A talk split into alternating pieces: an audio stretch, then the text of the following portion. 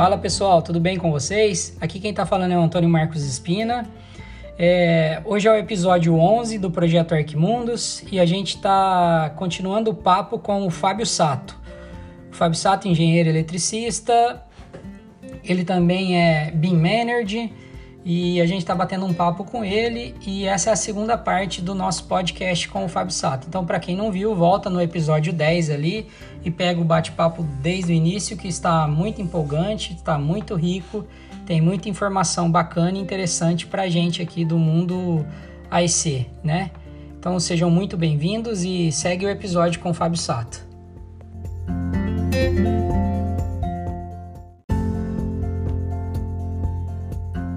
É, eu gostaria de saber o que, que, você pensa sobre a entrega através do, dos arquivos proprietários e, e, dos formatos abertos, como o IFC, né?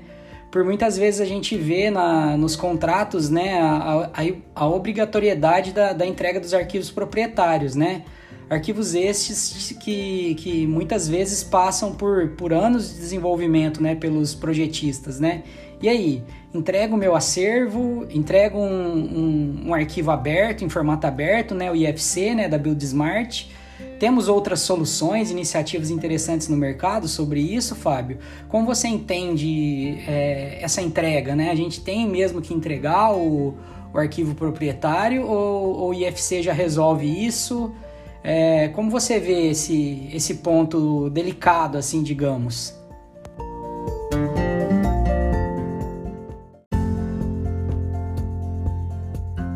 Quando a gente começou, a gente tinha essa postura. Não, nosso template é nosso maior, uh, como fala? Recurso, né? Nosso maior asset, né? Usar um termo em inglês, que uh, é super precioso. Só que depois, com o tempo, a gente foi percebendo que, primeiro, converter para IFC leva tempo. Né? Leva um tempo e é um tempo que você não produz, porque a máquina fica ali trancada fazendo aquilo. E eu não tenho hardware e licença de software sobrando para esse tipo de coisa. Então, aí já começa a vir um, um ponto não tão legal, né? Porque eu tenho que converter para ir e tenho que converter na volta, né? Se eu recebo um IFC e eu trabalho com Revit, eu tenho que transformar num formato que eu consiga trabalhar, né?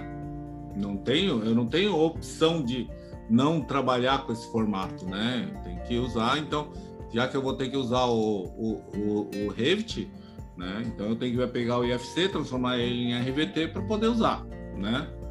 Ah, ah, o pessoal, não, mas esse é link ao IFC. Cara, ele vai fazer igual a conversão, né? Então não, não faz diferença para mim. Então isso é uma das coisas que normalmente, se você tem um ciclo muito rápido de entrega, que nem a gente tinha no Qatar, você transforma, converter em IFC é um negócio meio irreal, tá?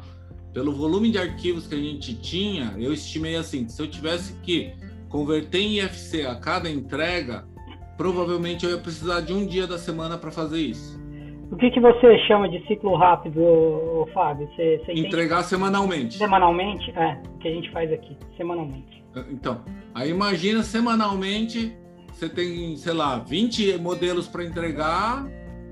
Se você tiver sorte que cada um leve 15 minutos, você vai gastar o dia inteiro para fazer isso. Né? Só convertendo, sentado na frente do computador fazendo conversão. Ah, mas põe ele para fazer automático. Beleza, mas eu perdi o computador. Né? E a licença para fazer aquilo. E, o, e, o, e, a licença do, do Revit que está fazendo a conversão. Perdi. Eu vou ter que fazer outra coisa, em outro lugar. Né? E torcer ainda para não dar pau. Né? Então, isso aí é uma das coisas que eu acho que é importante levar em consideração. Outra coisa é o porte do projeto, né? Justamente por causa de quantidade de arquivos, né? Eu sei que aí na Europa, isso é uma coisa que a gente constatou, né? Tanto eu como o Wagner indo lá para o Oriente Médio, porque a gente no escritório que a gente estava tinham outros arquitetos, né? A experiência deles, pessoal lá da da Bósnia, né? A experiência deles em projeto, assim, Vamos supor, um edifício comercial lá, que era o prédio, que é um prédio, vamos dizer, 30 pavimentos, um prédio normal em São Paulo, tá? Não é um projeto diferente. Eu sei que aí na Europa é um projeto relativamente raro, Não é qualquer um que tem que pe pegar um projeto desse para fazer, né? Em São Paulo, talvez se faça, num ano bom, talvez faça uns 30, 40 projetos desses por ano, né? E aí você vai pegar Roma, talvez para fazer um desse aí é um pepino, porque não pode furar, não pode não sei o quê, não pode um monte de coisa, né? Tem uma série de restrições, às vezes até de espaço, às vezes não combina com a cidade, né? Ah, e aí não tem. E, isso nas capitais. Quando você vai para cidades menores aí da Europa, então, para você ver um prédio é super difícil, né? Um prédio efetivamente alto, assim, 10, 20 pavimentos, já é muito mais difícil, né? É, então, por isso que eles não têm essa experiência, né? Na média, o mercado não tem essa experiência, né? Aqui, por exemplo, no Brasil, a gente viu assim, ah, pega uma obra um pouquinho maior, né? Pega um condomínio de 20 torres, né? Tem várias obras de condomínio de 20 torres no Brasil, tá? Não são tantas assim, vamos supor, ah, tem 20, mas se você pegar na Europa, quantos tem? Nenhum. Estados Unidos tem uma porrada, entendeu? Então, eu, quando eu digo é, é essa experiência em obras grandes, de grande escala, né, faz muita diferença. Porque, eu, assim, eu brinco, né, que nem você tem, você tem dois funcionários, né, você tem X problema. Você tem quatro funcionários, você não tem X vezes dois, você tem muito mais. né? vezes, porque não é um problema, não dobra, às vezes ele é exponencial. E a mesma coisa acontece quando a escala do projeto começa a ficar maior, né? Ele é o dobro maior, mas daqui a pouco, em vez de não ter o dobro de disciplina, tem três vezes, quatro vezes mais disciplina. Por quê? Porque no projeto da metade eu não vou ter projeto de segurança, não vou ter projeto de controle de acesso, não vou ter projeto de rota de fuga, né? Começa assim. Então, quando você aumenta a escala de um projeto, tem coisas que poderiam ser desprezadas se o projeto fosse metade do tamanho, que não pode mais. Então você começa a aumentar muito o grau de complexidade e com isso a experiência é importante, né? E eu via lá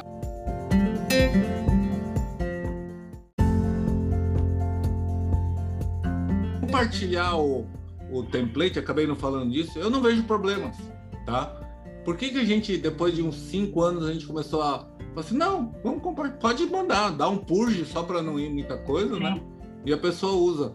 Por que, que a gente começou a se dar conta disso? Tá? Vou te dar um.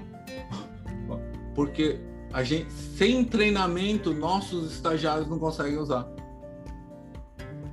Entendeu? Tem tanto detalhe, tem tanto processo embutido dentro das famílias e tal, a pessoa pode usar. Mas duvido que ela use 100% do que a gente usa. Porque tem coisas que não estão explícitas. Mesmo que eu coloque lá, ah, como faz as coisas, né? Porque hoje a gente começou agregar dentro do nosso template algumas instruções de uso. Mas se aquela instrução de uso não for, se a rotina do Dynamo que a gente usa não for, se o plugin que a gente usa não for junto, que não está explicado lá dentro do template, você vai ficando com buracos para fazer algumas coisas. E normalmente esses buracos vão te, vão te tirar produtividade. Então você vai pegar o meu template e não vai ser, vai conseguir, pelo menos fazendo do jeito similar o nosso, não vai conseguir a mesma produtividade. Ou a.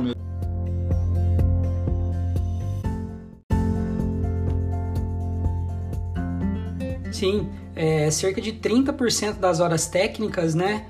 são gastas pelos projetistas, né? É, vários estudos apontam isso, inclusive o, o livro, né? Gerenciamento e Coordenação de Projetos BIM, do Sérgio Leozin, que, que fala isso, né? Sobre as horas gastas pelos projetistas, né? É, é bem isso que você acabou de falar, né? Crio as dificuldades internas, né?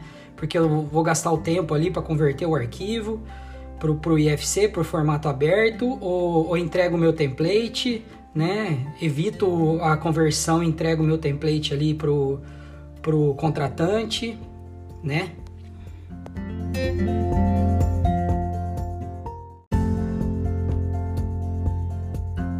Eu acho importante o UFC, isso é uma conversa, inclusive, que eu tive com o Ivo Mainardi, que é lá do metrô, que assim, o IFC é importante, é, o IFC é importante como uma fonte de informação perene. Porque, por exemplo, ah, eu entreguei no Revit 20, daqui, se você não fizer upgrade do, do arquivo e tal, talvez daqui 10 anos você não consiga nem abrir mais ele. Então, nesse sentido, eu entendo, eu entendo que o IFC é um, é um repositório mais confiável, né? Mas, dependendo do fluxo de trabalho das ferramentas envolvidas, né? Eu, às vezes, prefiro não, não ficar fazendo conversão, né? Se eu tiver a opção. Entendi. Por agilidade, por prazo, né? Porque assim, ah, é, ah, mas é 15 minutos por semana. Beleza, 15 minutos por semana durante, sei lá, 50 semanas. Quanto que dá em horas? Não é tão desprezível assim, né? A gente tá falando 12 horas e meia. 12 Vai horas e meia já é um dia e meio, né? Cê, cê, eu tô cobrando esse valor de você? Deveria. Né? Aí você vai falar, não, então, então só me entrega no fim. Se, você, se eu te der um desconto de de 10 horas de homem-hora, né? De trabalho. Sabe que não é interessante para você? Que tá pagando a conta? Não sei. Né? A mesma coisa, geração de, de PDFs em etapas intermediárias, né? A gente procura, quando o cliente quer, por alguma forma, medir através de PDFs, a gente fala assim, podemos entregar as pranchas sem cota, sem tag, nada, só com os objetos de modelo? Para a gente não gastar horas em cima de uma coisa que não está pronto para ser usado, para ser consumido. Né? Porque que adianta eu pôr tag, cota, não sei o quê, aí na outra semana eu vou lá, mexo o objeto, deleto um, aquela cota foi embora, aquele tag também não foi, ou eu tenho que mudar o tag de lugar porque mudou o layout das coisas, né? Aí eu começo a gastar hora para fazer graficação de um negócio que não está pronto e que muitas vezes eu vou jogar fora de novo. Vai. Entendeu? Então, são algumas coisas que eu vejo assim que como eu antes da do, da EC eu trabalhei no têxtil, eu vi assim, no têxtil o cara tem controle assim de sei lá, segundos, minutos de que leva para produzir uma peça, para ele é crítico aquela diferença. Quantas gramas está gastando a mais ou a menos também, ou quanto estou botando fora de material, quanto tempo está levando para costurar e tudo isso medido em minutos, né? E eu ver, quando eu entrei na construção civil, assim, eu falo assim, mas as pessoas não se preocupam com desperdício. As pessoas não se preocupam se está gastando mais ou menos tempo para fazer a mesma coisa, né?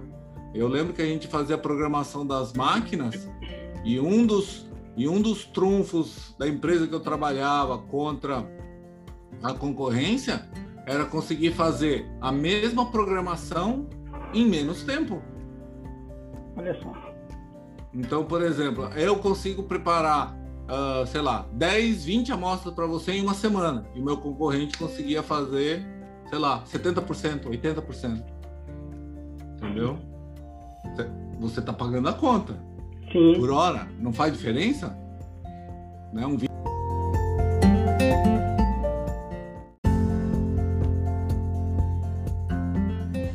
entendo assim que a industrialização, né, ou melhor, a digitalização da indústria da construção civil, né, ela, ela está vindo para isso, né, para diminuir esses gaps, né, diminuir as percas com hora homem, as percas de materiais, é, otimizar os processos, né, justamente para diminuir esses gaps, né. É, partindo agora para o lado de aplicações, né, e softwares de gestão, você acredita que, que esses softwares e aplicativos eles são eficientes também para gestão em pequenos escritórios, né? Para criar uma gestão mais eficiente, né?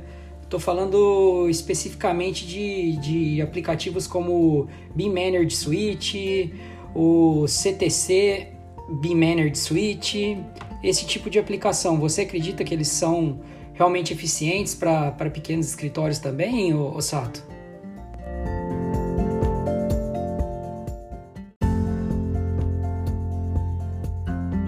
conheço esses específicos, tá? Lá na Filipão a gente adotou o Run Run, né? Que é um de gestão de controle de horas, tá? A gente começou a usar ele e ele funcionou bastante bem, tá? A gente começou a ter estatística de quanto tempo leva para fazer o projeto, coisa que a gente, assim, era meio, ah, eu acho, virou certeza, né?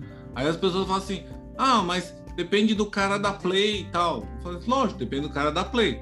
Mas se o cara não deu play, não vai fechar as oito horas de trabalho dele. Vai ficar um buraco em algum lugar. Ah, mas e se ele dá play e não dá o stop? Né? Aí vai dar mais de oito horas de trabalho. E aí também vai ter problema. Entendeu?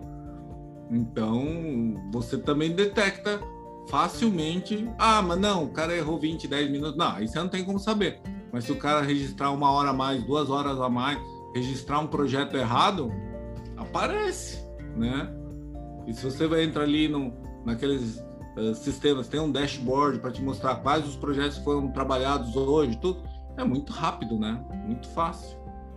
Então eu acho que assim essas interfaces, Power BI, né? Essas, esses gráficos visuais vão ser cada vez mais utilizados para simplificar a vida do, do, do gestor, não só do gestor do coordenador de projeto e tal, mas daqui a pouco o macro gestor, né, o diretor, o presidente, o dono da empresa, vai poder olhar e vai poder avaliar, né? Para poder tomar algumas decisões estratégicas. Pô, a gente entrou nessa história do BIM, nossos projetos estão demorando 20, 30, 40, 50% a mais. Ou, ah, é, isso foi uma constatação que até achei, achei curiosa, né? O número de horas gastas para fazer um projeto depende muito mais do grau de exigência do cliente nos usos do BIM, né, do que no tamanho do projeto. Então, por exemplo, uma casa, lógico, não uma casa pequena, né, uma casa grande, que o cara quer um monte de coisa, preencher um monte de campo para fazer planejamento, para fazer orçamento, eu tenho que fazer muito completo o modelo.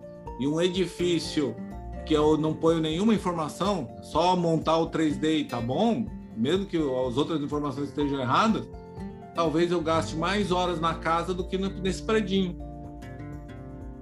Então é um, é um, é um conceito assim que aquela, aquela medição por metro quadrado às vezes vai para as cucuias, sabe? Ou por planta, ou por planta, né? Então, e, e, a gente, com, essa, com esses dados que a gente obteve, o que a gente começou a fazer?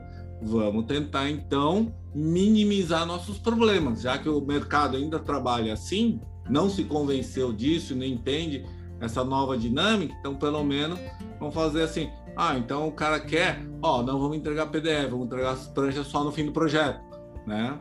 Por exemplo, ah, vamos só mostrar o modelo e tal, entendeu? Agora, por exemplo, a gente está adotando o BIM 360 para também tentar otimizar nosso fluxo interno de trabalho.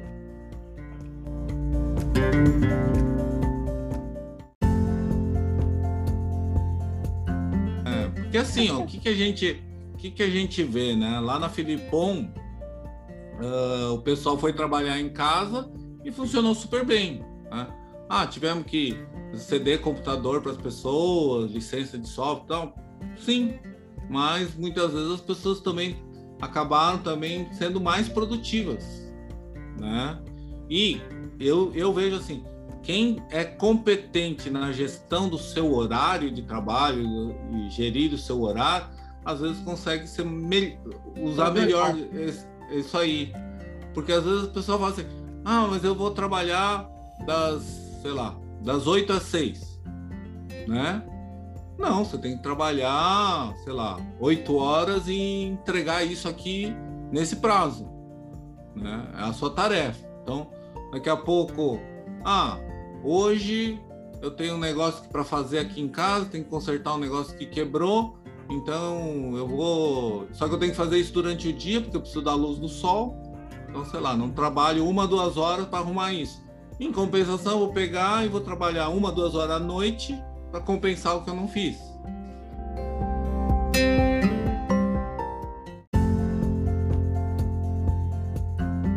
Entendi, entendi, Fábio. É, me diz uma coisa, como vocês conseguiram resolver é, o trabalho do Beam Manager nesses novos tempos, né? Agora com a pandemia a gente está ficando meio restrito ao homework, como a gente falava há pouco, e tem várias tarefas que, que o Projeto Manager ali, ou Beam Manager, faz, né? A verificação da qualidade do modelo, também a, a comunicação com o time de projeto. Como vocês conseguiram resolver isso dentro da Filipon?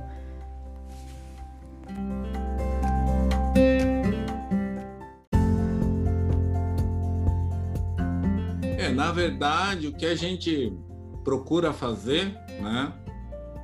É assim, o pessoal está acostumado a fazer como? Faz o projeto inteiro para ver aí como ele está. Né? Não, o que, que, eu, que, que eu procuro? A gente procura orientar as pessoas, os projetistas mesmo, né? Faça pequenos cheques semanais. Né? Por quê? Porque uma coisa é você fazer um, um, um review de warning e ter 10 warnings, né, 10 alertas, 5 alertas para resolver, sem ninguém cobrando que você os resolva, né? Ou um clash, um clash que você viu lá da elétrica com a hidráulica, então você tenta resolver aquilo para a próxima semana, só que não tem ninguém te cobrando. Então você pode pensar com calma, você pode resolver com calma, né? Por quê? Porque o prazo de, porque assim, ah, eu tenho que entregar o modelo na sexta, mas se eu entregar com o clash ou sem o clash, ninguém vai reclamar. Né? Ah, minha lista de quantitativo está saindo consolidada, não tem alguma coisa esquisita, estou preenchendo os dados corretamente, entendeu? Eu gosto de trabalhar assim. Né? Então, você realiza uma tarefa, sei lá, uma, uma vez por semana, vai lá no modelo e dá uma olhada. E, e isso também é uma diferença da dinâmica, né? Voltando um pouco que eu estava falando antes da dinâmica de projeto, quando você começa a trabalhar no colaborativo, dependendo da etapa de projeto que você está, você vai ter, eventualmente, vai trabalhar numa semana, vai ter três ou quatro projetos, você vai ter que dedicar meio período neles para dar o follow-up. Mas você não pode abandonar eles por três, quatro semanas. Entendi. Né? Quando você entra no colaborativo e depois que ele passa aquela fase mais crítica das coisas mais graves, Aí começa a ter essa fase de microajustes ou ajustes menores. Você vai dedicar ali meio, meio período, um, um dia inteiro para resolver aquele projeto e o resto você tem para fazer outros projetos. Né? E essa é a dinâmica. Então, por exemplo, no escritório o pessoal já está acostumado com isso. Não, hoje você vai mexer nesse, amanhã você vai mexer no outro, mexer, já vai fazendo planejamento semanal em cima dos projetos que a gente tem. Né? E a coordenação já está acostumada com isso então eles já manipulam, já organizam desse jeito. Então passa a ser uma organização por tarefas e nem, não tanto por, por projeto.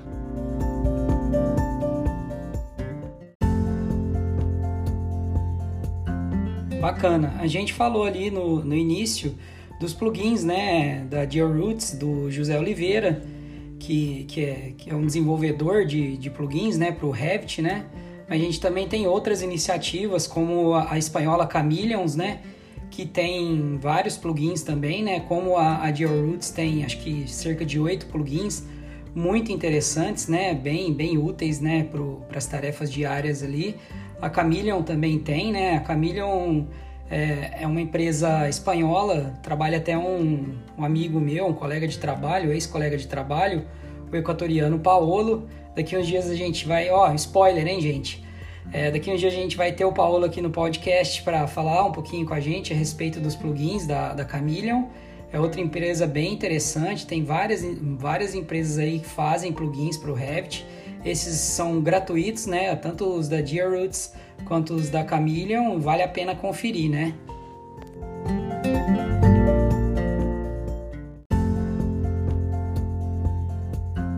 Chameleon, ele tem um que é que nem um da Bin One, que é um, tipo um, um color splasher, que você colore os objetos conforme algum critério sim, de um parâmetro, sim. não é dele? Sim, sim, é dele. É, não, sim. é. Eu, eu, eu lembro porque eu lembro do logotipo que era um camaleãozinho.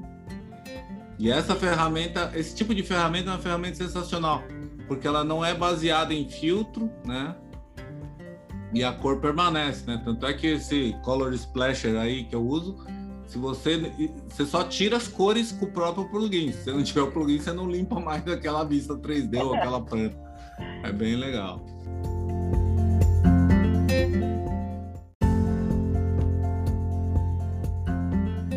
Já encaminhando para o final, né, do, do nosso podcast, é, desse episódio, né? Eu gostaria de te agradecer, né? Hoje foi realmente uma, uma grande aula de BIM pra gente. Espero que, que todos gostem, né? Muito obrigado aí. Espero falar com você mais vezes.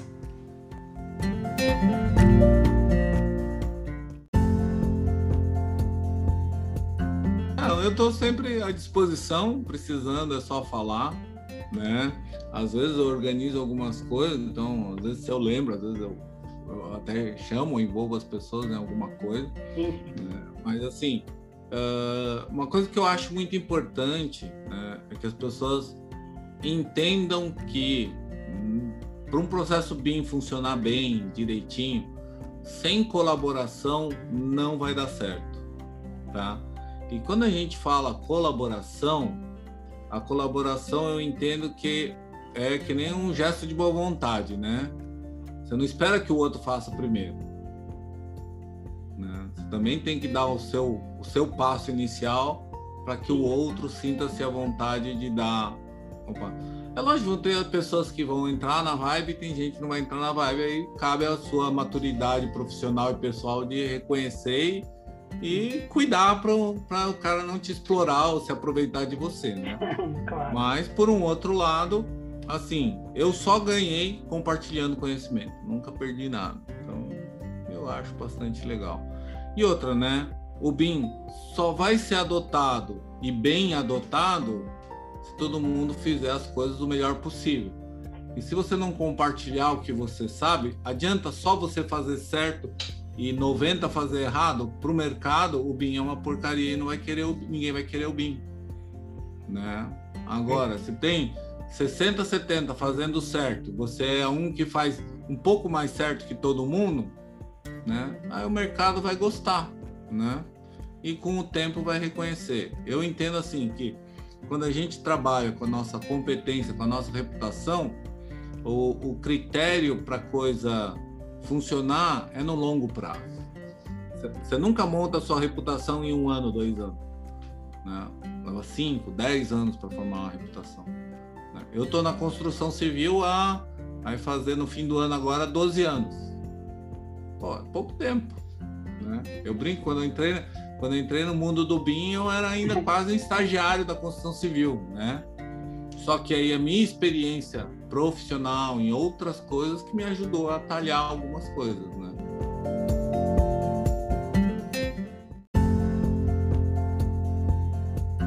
Então é isso aí, né, galera? Esse foi o bate-papo com o Fábio Sato. Essa foi a segunda parte, né, o episódio 11, onde a gente falou um pouquinho dos plugins, né, pro, pro Revit, falamos o, dos plugins das Roots, do José Oliveira, falamos também do, dos plugins da Chameleon, que é uma, uma empresa espanhola. Falamos um pouquinho de desenvolvimento, de, de gestão de projeto, né? E foi um papo bem interessante. Eu gostaria de agradecer vocês pela audiência mais uma vez. Estamos aí no nosso 11 episódio. E que mais? Segue a gente nas nossas plataformas, né? Segue aí, a gente tem muito conteúdo bacana para subir. Estamos editando e subindo aos poucos. E tem vindo muitas pessoas bacanas para conversar com a gente, trocar uma ideia. E a gente tem bastante coisa legal que tá, tá vindo aí, tá joia? Então segue a gente aí.